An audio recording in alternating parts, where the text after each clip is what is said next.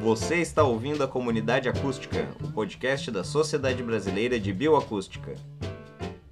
Salve, salve, sejam todos bem-vindos, ouvintes. Aqui quem fala é Tomás. E aqui é a Carol. E hoje a gente está trazendo dois convidados muito especiais: Fernando Farias, que é ornitólogo, e a Larissa Dalpaz, que trabalha com ecologia de cetáceos. Gente, muito bem-vindos! Obrigada! Oi, boa noite, obrigado. Gente, para começar assim a nossa ideia do episódio de hoje, a gente vai discutir sobre identificação visual e identificação auditiva. Uma coisa bem interessante do trabalho do Fernando e da Lara é que eles fazem identificação dos indivíduos com os quais eles trabalham pelos dois métodos. Então, Fê Lara, vocês podiam falar um pouco assim da formação de vocês, da trajetória, os trabalhos que vocês fizeram e os que vocês fazem? Bom, eu sou bióloga, e mestra em Ecologia pela UFSC. E atualmente sou doutoranda também no mesmo programa. E bolsista Stop by Cat do Viva Instituto Verde Azul. E eu atuo também em consultorias e atividades de monitoramento de cetáceos. E eu trabalho com ecologia de cetáceos desde 2016.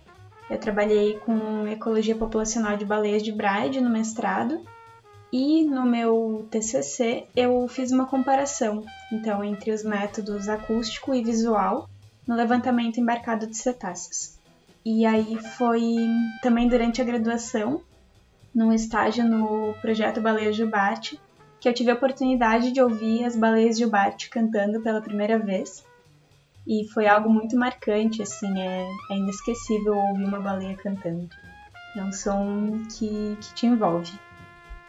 E para além desse lado profissional, eu sou pedaleira também, viciada em chimarrão, adoro ler, escrever e gosto muito de silêncio. Bom, eu sou biólogo formado pela UFSC e tenho mestrado em biologia animal pela Universidade Estadual de Londrina. Eu trabalho com aves desde o começo da graduação e Hoje eu trabalho como guia de observação de aves, né? Estou em campo constantemente. Ah, os métodos né, de identificação, de auditivo ou visual, são coisas que eu estou o tempo todo vivenciando, né, por assim dizer. Eu também trabalho, em função disso, bastante com ciência cidadã, uma coisa que eu gosto bastante, né? E trabalho como moderador do, do Wikiaves, que é uma plataforma de ciência cidadã aqui do Brasil e o eBird, que é outra plataforma de, de ciência cidadã que é gerida pela Laboratório de Ornitologia da Universidade de Cornell, nos Estados Unidos. Muito fino mesmo. Pois é, cara, isso daí da ciência cidadã é uma coisa muito legal, assim. Eu acho que até esse momento a gente não tinha trazido muito disso pro, pra dentro do programa. É uma coisa bem recente, né, Tomás? Olha, é, o Wikiaves, ele começou em 2009 e ele é bem recente, inclusive porque essa prática de observação de aves no Brasil é algo relativamente recente. Os primeiros clubes de observação de aves são da década de 70, mas só a partir da, vamos dizer assim, próximo da criação do site do Wikiaves é que o, a observação de aves começou a crescer, junto com a popularização das câmeras fotográficas digitais e daí, depois disso, é que a, a utilização desses dados de ciência cidadã é, começou a ser mais utilizado. Né? E o eBird eu não tenho certeza da, do ano de criação, mas também é próximo disso e até um pouco mais recente que o Wikiaves. Né? Então, essas plataformas de ciência cidadã e o uso desses dados é bem recente. Sim. Ah, o Wikiaves ele tem uma vantagem interessante assim pro, pro grupo que é o que é mais estudado, estudado não, assim, mas o que mais acaba atraindo a atenção das pessoas, né? É fácil de fotografar, de gravar também. Tu vê que a gente não vê um, uma plataforma assim com o mesmo tamanho, a mesma dimensão, por exemplo, para anuros ou para primatas, né? Ou para insetos, especialmente.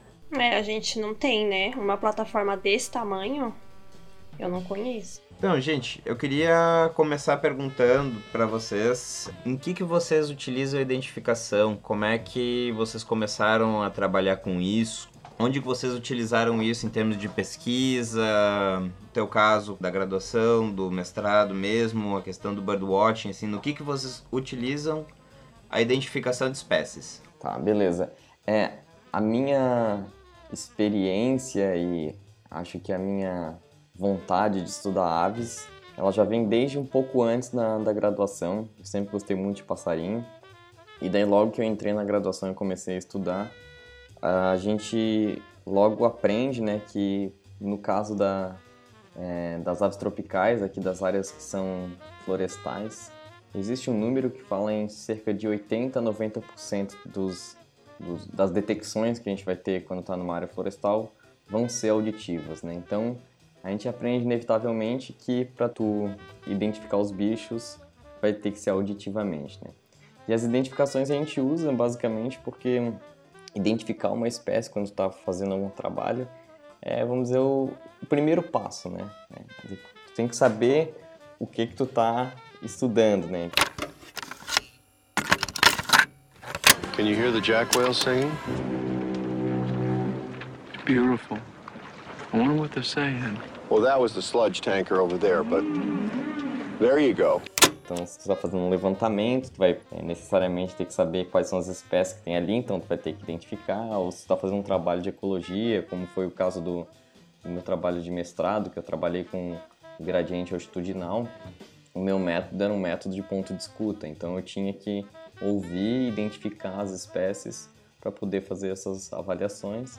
E a mesma coisa hoje, agora, quando trabalhando como guia de observação de aves, a gente está em campo, a pessoa que está fotografando, observando, é, vai querer ver ou fotografar alguma espécie em específico, então a gente tem que estar tá atento aos cantos, né, aos sons que estão ao nosso redor e ter habilidade né, de identificar eles, esse, as espécies através do som ou se elas passarem visualmente para poder chamar e a gente visualizar né, na, durante a observação de aves. Então a identificação é importantíssima para como um dos primeiros passos para qualquer tipo de trabalho, seja de ecologia, zoologia, qualquer coisa dentro da biologia, né? Eu acho, e, e além disso, eu acho que a gente como biólogo está sempre curioso para saber o que, que a gente está ouvindo ou vendo, né? É, eu acho que a minha resposta vai nessa mesma linha do, do Fernando, assim, desse, desse passo primordial, que é trabalhando com comunidade, né, com uma diversidade de espécies, o primeiro passo fundamental é tu conseguir identificar essas espécies. E a minha primeira experiência com isso foi trabalhando em um projeto de monitoramento é, de comunidade de cetáceos, né? E trabalhar com cetáceos é, no início é aquele choque de realidade, né? A expectativa versus realidade de ir para campo, trabalhar com baleias e golfinhos que tu passa a maior parte do tempo, na verdade, sem ter contato visual com esses animais. E quando isso acontece, por muitas vezes é um contato muito breve, tu vê tu vê uma porção pequena do animal para fora d'água, né? nem, nem todos têm comportamentos aéreos muito marcantes assim. Então, ficou bem evidente a importância do, do das técnicas acústicas para ajudar nesse processo de identificação, além da, das técnicas visuais, né? Então a gente tem é, características diagnósticas das espécies que a gente consegue, quando identificar, através do visual, identificar que espécies são essas. E os métodos acústicos eles vêm de forma muito complementar, às vezes até de forma principal, para auxiliar nessa identificação desses animais que são tão tímidos em relação à aparição na, na superfície. Você percebeu essa necessidade de usar métodos acústicos logo de cara quando você começou a trabalhar com as baleias e os golfinhos? É, por ser leiga no assunto, eu não pensei que a forma mais importante ou mais relevante de monitoramento fosse através de métodos acústicos. É, eu achei que fossem fotografias de barbatanas ou, enfim, monitoramento visual ou alguma estimativa de populações, sem você determinar realmente quais são os indivíduos, quem é que está lá naquela população. Uhum. Desde o início eu tive o privilégio já de começar a trabalhar nesse projeto que já previa a utilização em conjunto dos métodos acústico e visual.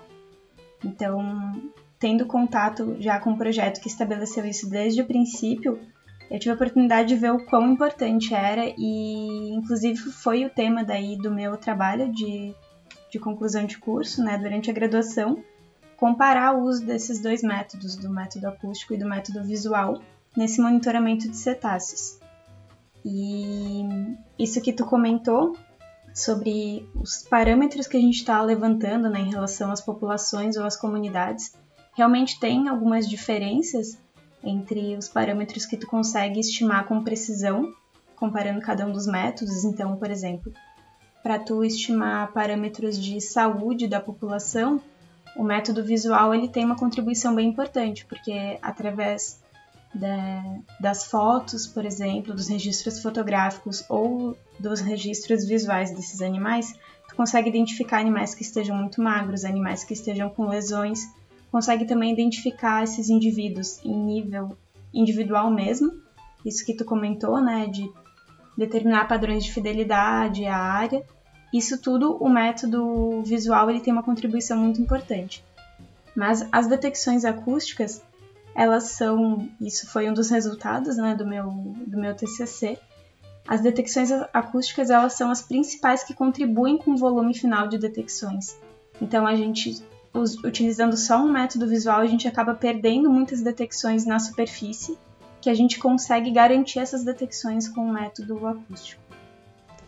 Bom, e os dados que eu utilizei no meu projeto de TCC, eles foram coletados no projeto de monitoramento de cetáceos da Bacia de Santos, o PMC. E esse projeto ele é executado pela Petrobras e faz parte das condicionantes ambientais que foram definidas pelo IBAMA para o licenciamento ambiental da etapa 2 de produção e escoamento de petróleo e gás no pré-sal. E os dados coletados nesse projeto, inclusive os registros acústicos e visuais, estão disponíveis ao público e podem ser acessados através do sistema de dados do PMC, o SISPMC, ou também através da página comunicabaciadesantos.com.br. E o acesso a esses dados ele é gratuito e para acessar é só preencher um cadastro. Lari, quanto vocês botavam assim de esforço amostral para cada um dos métodos era similar? Vocês tinham uma comparação, ah, uma hora fotografando ou fazendo busca visual me trouxe tanto e uma hora gravando me trouxe tanto? Legal, pergunta importante. É, os métodos eles foram previstos para serem utilizados de forma simultânea. Claro que isso não acontece perfeitamente o tempo inteiro, porque esses métodos têm limitações diferentes no campo. Então, por exemplo, a aplicação do método acústico. Errou! Método visual. Tinha uma limitação da, do estado do mar. Então, um mar com chuva muito forte ou com uma ondulação que colocasse os observadores em risco, a gente é, paralisava a abordagem visual e continuava só com a abordagem acústica. Já a, o, o rebocamento dos, dos hidrofones né, na embarcação, eles têm um limite de profundidade. Então, quando a gente estava numa profundidade muito rasa, a gente tinha que remover esses, esses, é, remover esses hidrofones, né? E a gente paralisava. Então, teve momentos em que ou um ou outro método paralisaram, e isso, inclusive, foi outro resultado, né? Que eles são complementares, inclusive, desse, desse aspecto, assim, do momento em que eles estão conseguindo mostrar. Então a gente conseguiu manter por muito mais tempo a amostragem, que seja pelo menos por um dos métodos, usando eles de forma combinada. E aí quando a gente pensa numa, é, num levantamento, num monitoramento de cetáceos, um dos principais custos que a gente tem é a embarcação. Se a gente aplica esses dois métodos de forma combinada, a gente está otimizando o custo dessa embarcação, porque a gente já está lá, já está em alto mar, já mobilizou toda essa embarcação, esse combustível, a equipe para estar tá lá. Então, utilizar esses dois métodos de forma combinada permitia com que a gente ficasse mostrando por muito mais tempo, mesmo que fosse só com um ou com outro método. Acho que isso vai muito de encontro ao que o Fernando falou também, né? Sobre a identificação visual e auditiva quando a gente está numa floresta tropical, por exemplo, em que você precisa otimizar, e nesse caso é o pesquisador, né? O trabalho do pesquisador em campo. Então, otimizar utilizando essas duas técnicas de forma conjunta isso vai em direção da próxima pergunta, né? O que, que garante que uma identificação é boa? Então, eu presumo que a combinação dos métodos sempre vai acabar te trazendo mais segurança, né? Mas até que ponto, assim, vocês diriam que é seguro utilizar, por exemplo, somente o som para identificar ou uma espécie ou um indivíduo, ou somente uma fotografia, assim? Tem espécies que são um pouco mais cabeludas?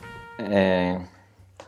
Então, sim, que, que garante uma boa identificação, né? Eu acho que, assim, uma das primeiras coisas, né, com certeza, é experiência e estudar bastante né, aquilo que tu está tentando identificar. Mas obviamente, mesmo que tu não tenha isso, para ter uma boa identificação, inevitavelmente para a visual tu vai precisar de uma foto relativamente boa e para auditivo uma gravação boa, né? E no caso das aves, a grande maioria das aves tu consegue identificar apenas com a vocalização.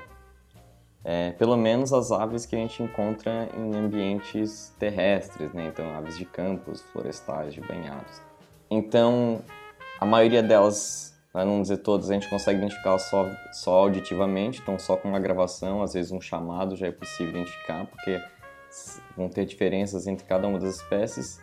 Por outro lado, existem algumas espécies que apenas visualmente são muito complicadas. Então, dentro das aves, aqui no Brasil, existe um gênero é, da família Tiranidae, que são as helênias, que elas são muito similares. Algumas delas em campo, né, sem tu estar com ela na mão, são indistinguíveis. Então, o melhor método é juntar essa observação visual ou uma fotografia com uma gravação que vai ser o, o que vai fazer tu conseguir realmente distinguir qual espécie que tu está vendo. Mas existem outros grupos de aves, como as aves pelágicas, né, as aves de alto mar, que não usam a vocalização para comunicação é, em geral, né? Só para quando estão em ilhas reprodutivas tal, mas a, e a vocalização não é um fator importante para essas aves. Então, nesses casos e para algumas algumas outras aves, como aves limícolas, o fator mais importante, com certeza, é o visual, a identificação visual. E para algumas dessas aves a gente precisa de uma foto muito boa para conseguir é, ver algumas particularidades morfológicas, como o tamanho de bico, ou o padrão da, da asa, e daí isso vai variar muito de, de grupo para grupo. Cara, duas perguntas, né? Uma, o que, que é limícolas mesmo? As aves limícolas são as aves que vivem em ambientes costeiros, né? São os maçaricos, batuíras, essas, esses bichos de beira de praia e de ambientes aquáticos. É, então, e aí uma outra dúvida que eu tinha é, por exemplo, quando você tem alguns grupos, que nem os traupídeos, né, que são o grupo das saíras, que tem fêmeas muito semelhantes entre as espécies, né? Como é que fica a questão de identificação visual e auditiva nesses casos? Boa pergunta, né? Os traupídeos, tem muitos deles, inclusive, em que o auditivo não auxilia muito. Eles são diferentes de espécie, de espécie para espécie. Se tu fizer uma análise mais aprofundada, né, de frequência e tal, mas em campo eles não auxiliam muito porque são chamados muito parecidos, né, assovios curtos e bem agudos, né, como na maioria das, das espécies de traupídeos. Então tu tem que, para fazer a identificação, para ser fiel, tu tem que fazer um, um, uma junção de vários fatores, que vai desde o que que tu está ouvindo, como é que como é que é essa ave que ela que tu está vendo, né? Qual o padrão geral e também a distribuição geográfica, porque na maioria das vezes para as espécies aqui da, da, do Brasil tu consegue fazer esse filtro, né? Então tipo vão ter espécies parecidas, mas elas vão se excluir, então tu consegue identificar fazendo essa essa combinação de fatores, então morfologia, som, distribuição geográfica, ambiente que ela estava usando. Mas mesmo assim, para as saíras, por mais parecidas que elas sejam, a gente consegue identificar visualmente. Uma espécie ou outra, como por exemplo as fêmeas das é, saíra preciosa e saíra sapucaia, são muito semelhantes, mas elas ocorrem em lugares, em ambientes diferentes. Uma na Baixada, outra na Serra. Em épocas do ano em que elas ocorrem juntas, simplesmente não dá para identificar, né? Porque o som é muito parecido, só se fizesse uma gravação e uma análise mais aprofundada, e elas visualmente são idênticas. Então, às vezes, acontece isso da gente simplesmente não conseguir identificar o que a gente está vendo. Isso é uma coisa que acontece com frequência em outros grupos. Lari, pensando nisso que o Fernando falou, e pensando também, né, que a diversidade de aves é muito maior que a diversidade de cetáceos. Você já passou por isso em campo? De que, mesmo com a morfologia e a acústica associadas, você não conseguiu chegar em um nível satisfatório de identificação, por exemplo? Tá. Então, sobre essa garantia de uma boa identificação né, acústica ou visual para as espécies de cetáceos, é, isso vai depender, no caso da, da detecção visual, de tu ter garantido a, o que a gente chama de características diagnósticas, né? Então, por exemplo, a baleia de Bright, que foi a baleia que eu trabalhei no mestrado, uma das características diagnósticas para a gente garantir a identificação dessa espécie são três quilhas que ela tem na cabeça. E fora isso, é, ela tem características que se assemelham muito com outras espécies do, da mesma família. Então, se a gente não garante, por exemplo, no registro fotográfico ou mesmo vendo em campo essas características diagnósticas, às vezes não é possível a gente ter certeza sobre essa identificação. E da mesma forma, isso acontece para os registros acústicos, né? Então, na família Delphinidae, que são os golfinhos, principal família de golfinhos, né? Existe muita sobreposição na característica dos sinais sonoros desses animais. Então, é, é preciso que se defina os parâmetros desse registro acústico e não é algo tão simples de determinar que esse registro acústico está associado a determinada espécie, porque existe essa sobreposição né, desses, desses sinais sonoros e dos parâmetros desses sinais sonoros.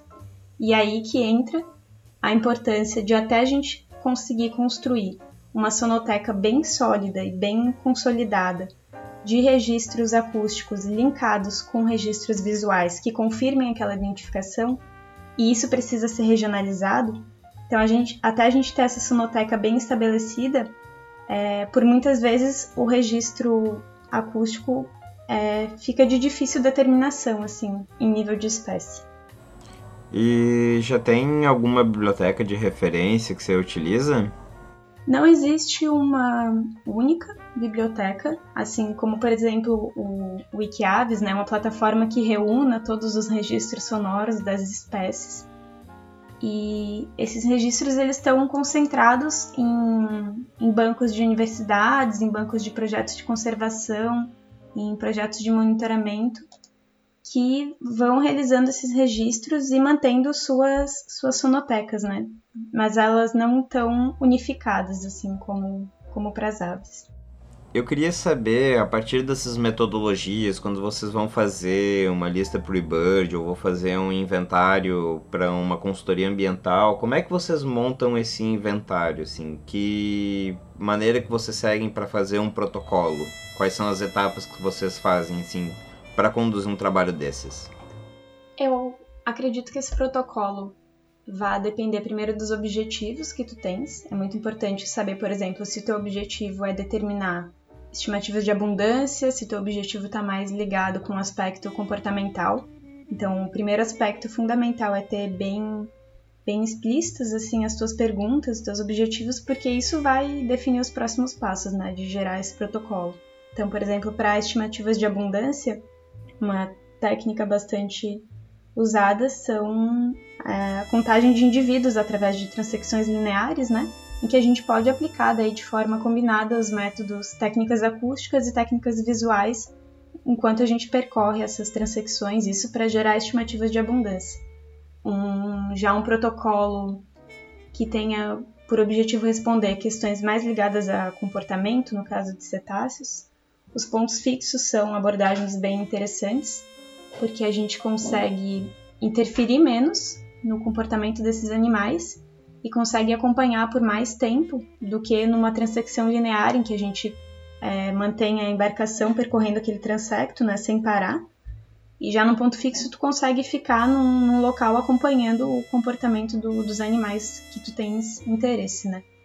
E aí, tanto no ponto fixo quanto nessas transecções lineares, as técnicas acústicas e visuais elas podem ser combinadas para responder essas diferentes, esses diferentes objetivos. É, então, para aves, assim, quando a gente vai montar um inventário, acho que é, dependendo da experiência do, do pesquisador, o que vai, vai ser importante mesmo é só a identificação e não, não precisa necessariamente de uma fotografia ou de uma gravação, né? E que vai simplesmente identificando conforme faz a, o levantamento e vai subindo isso para o teu inventário, né? Mas é importante para algumas espécies ou para o inventário em si, tu ter um voucher, né? ter uma comprovação de algumas, algumas espécies. Né? Então, se tu registra alguma espécie rara ou de difícil identificação, é importante ter esse voucher. Então, se for só uma espécie rara, uma gravação ou uma fotografia que seja possível através disso é, identificar qual espécie já é, já é funcional, né? E se for para uma dessas espécies é, como as helênias que eu citei ou outras espécies como as Maria Cavaleiras, que são gênero Miarcos, que tu precisa de um do auxílio da sonoro para identificar a espécie é, melhor, é importante que tu tenha uma, uma gravação e daí deixar esse voucher é, tombado em algum, alguma plataforma, né, que seja o Wikiaves, o eBird ou até o, outra plataforma de ciência cidadã que é voltada exclusivamente para arquivos sonoros, que é o Xenocanto, que eu ainda não tinha comentado, né? mas que é bem importante. Gente, então pensando que a gente estabeleceu um protocolo e a gente entendeu como é que a gente junta né, essas abordagens visuais e acústicas, é, que equipamentos que vocês acham necessários para as pessoas terem, se elas quiserem juntar então as duas abordagens, tanto para observar comportamentos como para estimar abundâncias? É, então, para aves, é, eu acho que um, um kit completo de equipamentos para tu fazer um, um, conseguir fazer um levantamento, né, fazer a identificação mais fiel da, do, das, das espécies é com certeza um binóculo, né, porque a maioria das espécies está distante, isso já vai te auxiliar a fazer a identificação visual. Uma câmera fotográfica que seja simples é importante também, porque dependendo da espécie, é, tu não vai conseguir identificar na hora, ou tu precisa é, o bicho se move muito, uma fotografia vai auxiliar também depois tu ver com calma. E eu utilizo também um gravador, né? Na verdade, hoje eu uso, eu uso um microfone omnidirecional com uma parábola que agora está sendo produzida no Brasil, é, acoplado no celular com um aplicativo de gravação que já me dá uma gravação muito boa, não preciso de um, de um, de um gravador e daí isso já vai ser, já vai ser o suficiente para eu conseguir fazer uma gravação sempre que eu não, não conseguir identificar em campo qual que é a espécie, e depois tiver que comparar no, no computador, ou fazer uma gravação simplesmente como, como voucher. Cara, eu ia te perguntar uma coisa, que a câmera, ela é uma ferramenta bem poderosa para isso, né? Mas requer, assim, muitas vezes uma lente mais adequada. Então, queria até te perguntar, assim, qual que você utiliza, o que, que você indica, que eu sei que é um gasto, né? Mas quem puder, ou quem está incluindo isso num projeto, sempre é bom ter em mente qual que é a... O quanto de potência de canhão vai precisar, né? para poder fotografar. Ah, beleza. Essa é uma pergunta interessante. Sim, se o teu objetivo é só fazer um, um registro fotográfico para uma identificação, uma identificação posterior, ou só para ter um, registro fotográfico. Existem câmeras hoje é, super zoom, que não tem nem é, lentes cambiáveis, que já são mais do que suficiente na maioria dos casos. Câmeras da Sony ou, por exemplo, a Nikon P900, que tem um zoom enorme. Se tu quer fazer essas fotos desse jeito em campo e ainda fazer uma foto melhor, existem essas câmeras com lente cambiáveis que daí tu precisa de pelo menos uma câmera de é, uma lente de 300mm de alcance para conseguir fazer uma foto razoável, né? Já que as aves estão sempre distantes, né? Nunca querem nos deixar aproximar muito, né? E aproveitando assim em relação ao equipamento, tu pode existem aqueles é, gravadores portáteis de gravação de entrevista que o pessoal usa, que eles têm uma um tipo de zoom que também já faz umas gravações legais mas esse, essa parábola que está sendo produzida por um pessoal lá do Rio agora, eu comprei, tá, é muito legal. É a GM1, tu acopla um microfonezinho, liga no celular ou num gravador, faz gravações fantásticas. Eu recomendo fortemente para quem quer começar a fazer gravações. Ela tem um custo bom, é leve, super legal. Valeu, a gente vai depois já procurar isso para botar aqui nos links no episódio. Fernanda, eu queria só dar uma dica é, sobre essa parte de fotografia e também te fazer uma outra pergunta. É, primeiro sobre as lentes, né? Quando a gente usa aquelas lentes, eu acho que essas são as teleobjetivas. Eu não sei, porque como eu trabalho com anfíbios anuros, eu uso lentes é, macro, né? E eu já vi que as pessoas costumam comprar essas lentes com um, um alcance super longo, né, para fotografar as aves, e elas acabam comprando sem estabilizador. E aí, como é uma lente muito pesada da gente segurar, ela acaba tremendo e fica difícil fazer uma foto de qualidade. Então eu queria só que você reforçasse mesmo se eu tô correta sobre isso, né? Se realmente vale a pena investir em lentes com estabilizador, se todas elas têm. E também te perguntar sobre a qualidade das gravações que você faz com o celular. Você acha que essas gravações elas são possíveis de serem analisadas por pesquisadores no futuro? É, você acha que elas têm qualidade comparadas com gravadores e microfones direcionais próprios, né, para a gente levar para campo, por exemplo? O que, que você acha?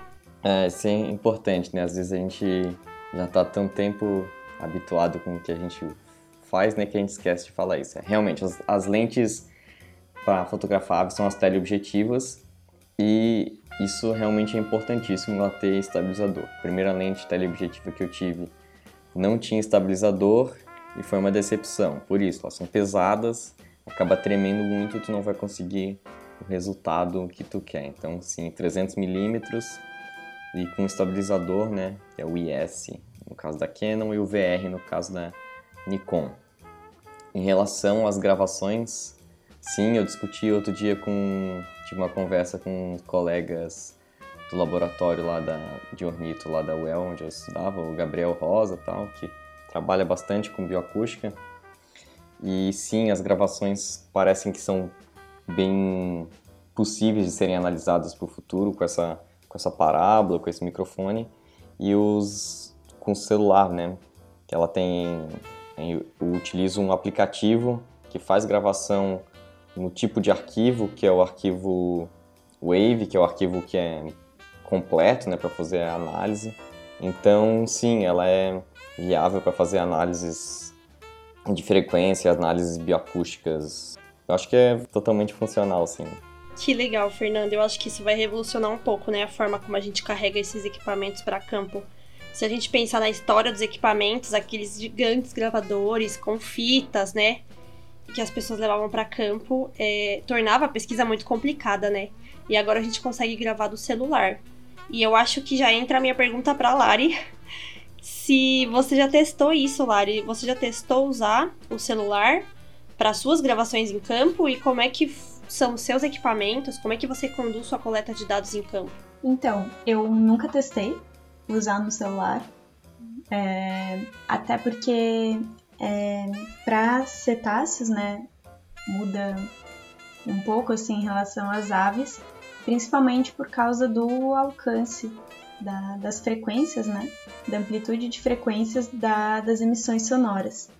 Então, por muitas vezes são sons que a gente vai conseguir identificar não necessariamente ouvindo, mas através dos sonogramas, que são os gráficos que a gente gera a partir dos, dos registros acústicos, que vão nos permitir identificar essas, que essas gravações estão associadas com alguma espécie de cetáceo.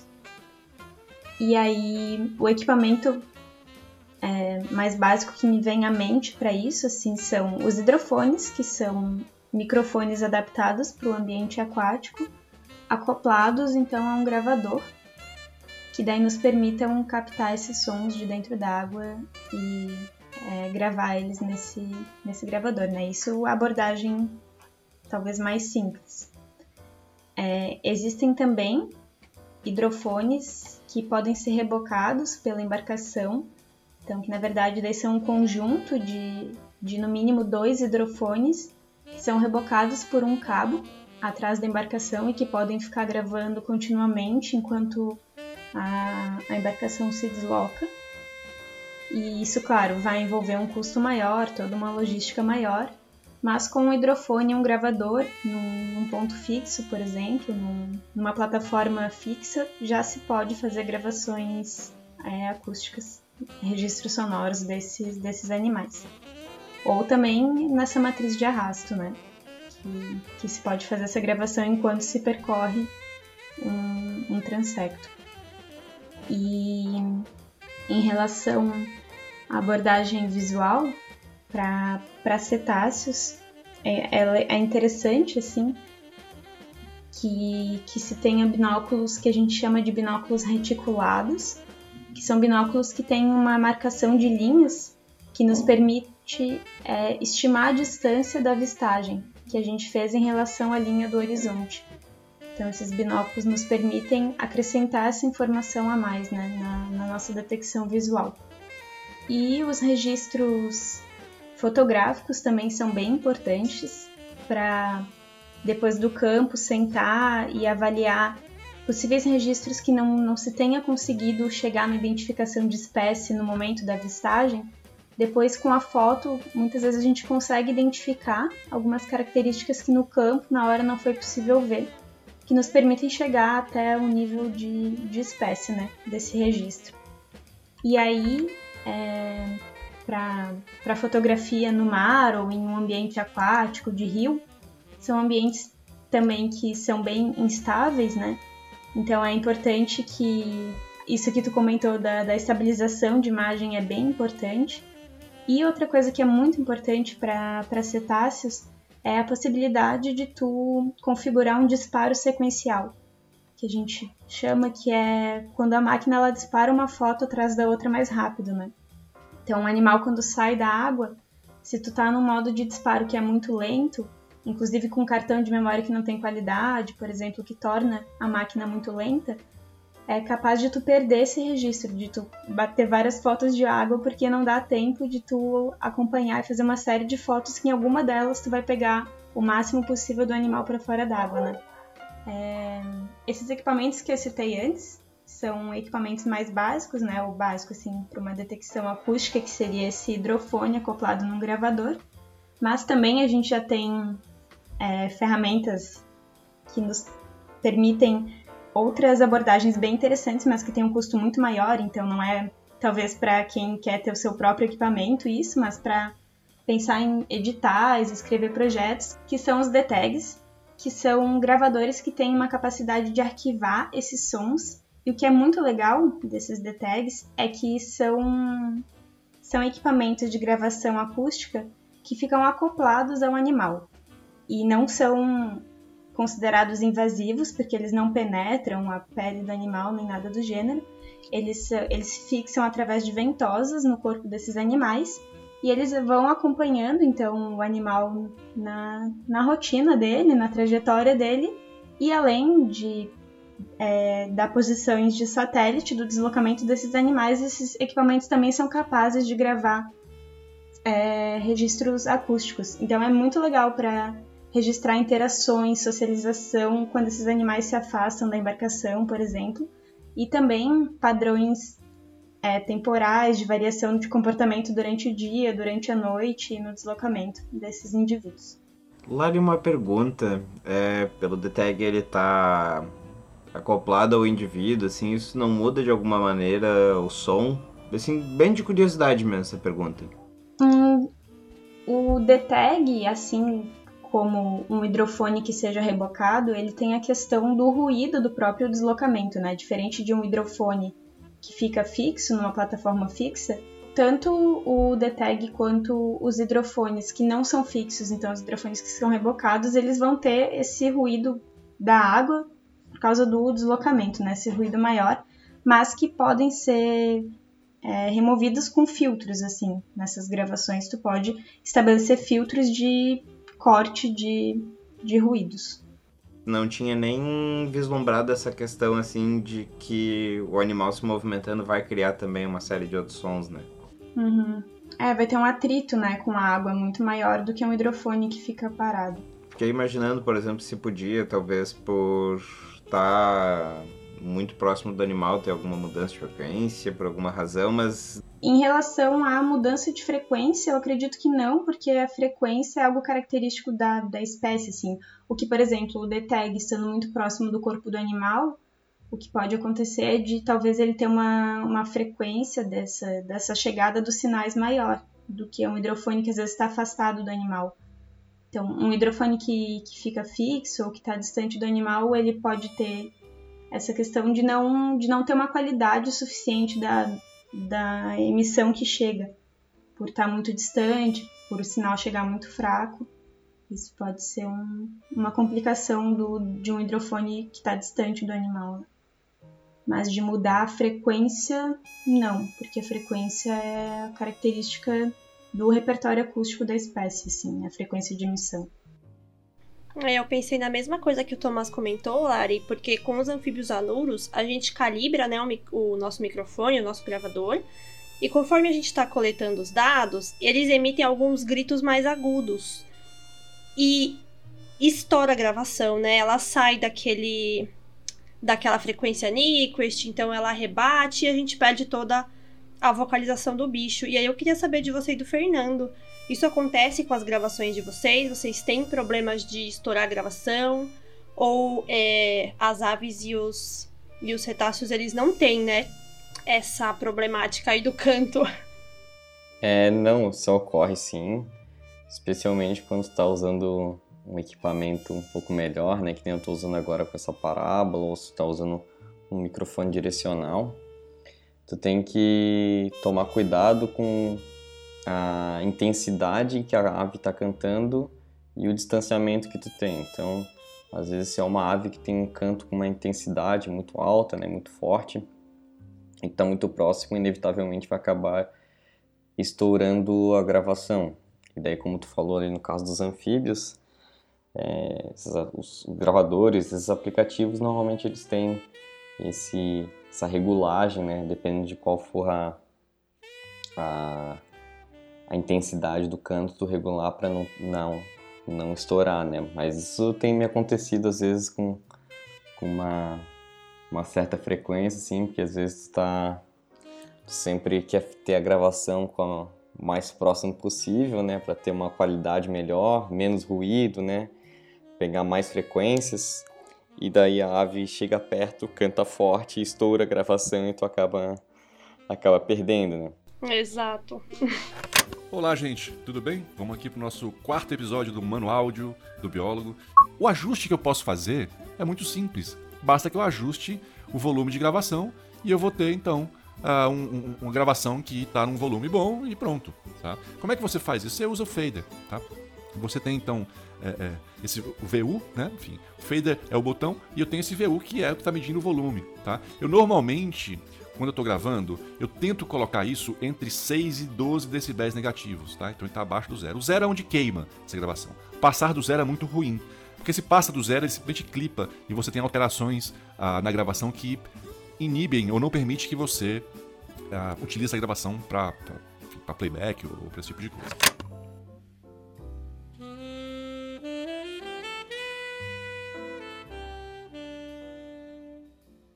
Normalmente, assim, com aves, não é uma coisa muito comum, né? Porque diferente dos, dos anfíbios, que às vezes cantam uma intensidade muito, muito alta e te deixam se aproximar bastante, né? As aves, em geral, não, não, não permitem uma aproximação muito grande, né? Então, só vai acontecer isso de estourar quando são aves que têm uma, um canto muito forte, né? Como, sei lá, araponga, um inhambu, um maracuã, essas aves têm um canto muito forte e se por acaso está gravando e a canta próximo, pode acontecer isso, né? acontece às vezes, mas não é muito comum.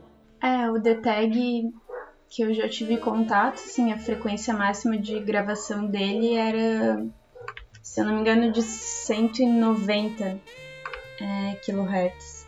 E isso é, é algo bem importante, né, de quando for definir um equipamento, de definir a taxa de amostragem, né, o alcance de frequência que, que tu pretende capturar. Uhum. Ah, eu queria comentar só mais uma coisa sobre os bancos de dados, assim, e do quanto a bioacústica de cetáceos ela depende muito do trabalho em rede, do trabalho colaborativo, a ciência no geral, né, desse compartilhamento de dados para que a bioacústica de cetáceos possa avançar e se aperfeiçoar assim a partir dos dados que são coletados aqui no sul global, porque existem variações regionais e para a gente conseguir ter, por exemplo, detectores automáticos que a partir da, do repertório acústico já consigam identificar com maior precisão as espécies. Isso vai acontecer a partir de uma sonoteca bem, bem robusta assim desses dados e coletados aqui né, no hemisfério sul, né? Lari, só complementando isso que você falou, eu acho que para bioacústica de um modo geral, um dos nossos, né, maiores obstáculos é o compartilhamento de dados, né? Eu acho que para a ciência toda, na realidade.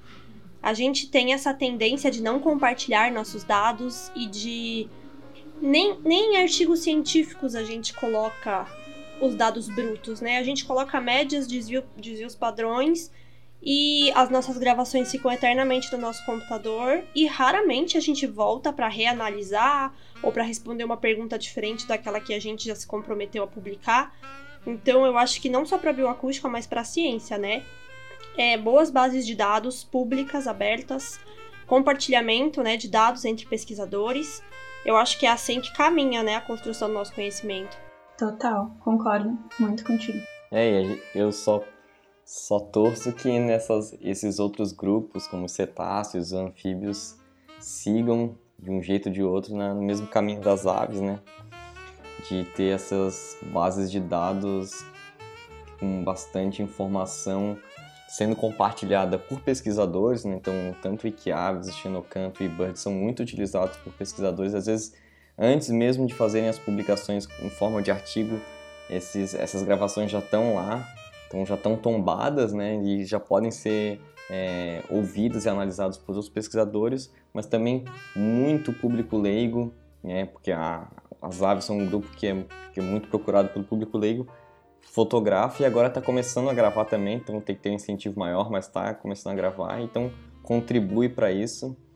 Então se outros grupos tivessem ocorressem mesmo que em aves ia ser fantástico, né?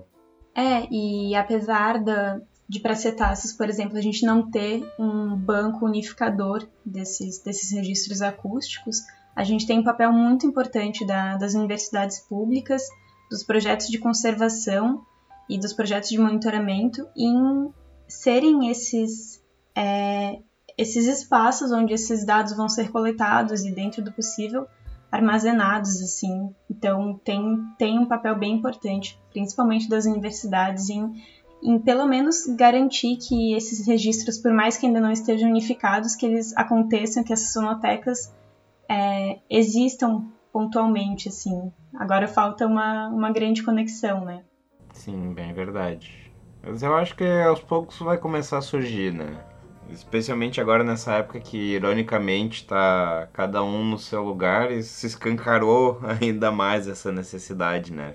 Até porque a gente está vendo pessoas que agora estão tendo mais dificuldade para ir a campo, especialmente na questão da pandemia, dependendo do tipo de pergunta que faz ou do tipo de ambiente, né? Eu acho que é nessa hora que as bases de dados poderiam ser super utilizadas, né, pelos pesquisadores, para que eles continuem tanto em segurança quanto produzindo.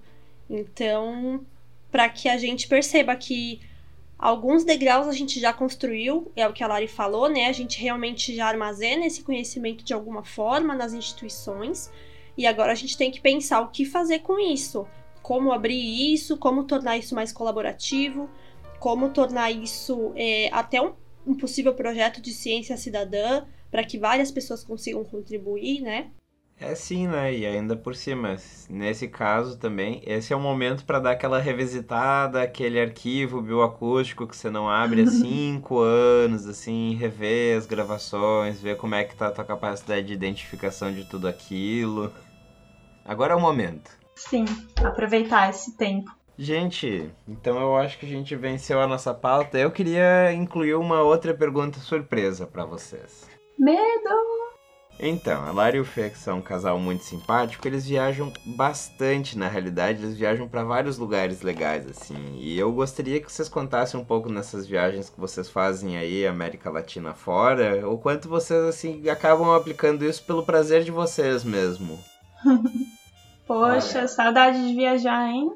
A gente pega na ferida, né? É, exato. Olha, eu uso bastante todas essas coisas que eu falei quando eu tô viajando porque, como eu costumo dizer, passarinho é, começou antes da graduação como uma curiosidade, virou profissão, mas hoje também é quase um vício. Então, todo lugar que eu vou, viajando a trabalho ou não, por diversão, sempre tem que estar comigo o binóculo, a câmera e agora o gravador, porque eu gosto muito de estar em campo quando estou viajando e ter a possibilidade de fazer um registro, uma gravação de uma espécie que tu nunca viu ou de uma de um som que é novo para ti, né? Fazer uma foto, um, uma observação. Eu acho que é muito legal e às vezes tu acaba por sorte trazendo uma informação interessante. Então, para mim, enquanto eu tô viajando, estou sempre carregando o meu trabalho junto comigo, porque é o maior prazer para mim. É, pra, pra mim ir pra praia é, não é só pra ir relaxar, assim, ficar tranquila pensando em nada, é olhando pro mar e com aquela expectativa de ver um borrifo, ver uma dorsal. Apesar de não carregar tantos equipamentos, assim, eu não ando com um hidrofone constantemente na, na mochila, mas sim, sempre de olho no mar, assim, pra, na expectativa de, de ver algum, algum bicho, algum animal. Vocês têm alguma história assim mais marcante para vocês, vocês queiram compartilhar? Ah, eu também tenho várias histórias, dá para ficar aqui uns 40 minutos contando. Mas assim, quando a gente viaja ou sai para observar, fotografar, gravar aves, é, tem aquelas espécies que são um objetivo e tu sabe que tem uma chance boa de ver, que são legais, mas as mais legais mesmo, as experiências mais divertidas são quando tu tem surpresas, né? Então alguma coisa inesperada ou alguma coisa muito batalhada. Então acho que me vem duas histórias na cabeça agora é uma viagem que eu fiz com uns amigos para Rondônia, em que a gente foi atrás de uma espécie de pica-pau pequenininho, que é o Picuminus fuscus, é, que é muito pouco conhecido e endêmico da, das matas ripárias, né? então as matas em volta do rio Guaporé, que é na divisa da Bolívia com, com Rondônia, e era o único lugar, o único dia possível a gente tinha que encontrar. E a gente passou a manhã de barco parando nas praias da beira do rio e tocando playback, procurando. E já estava muito quente e eu já tinha eu tava meio que desistindo por causa do calor.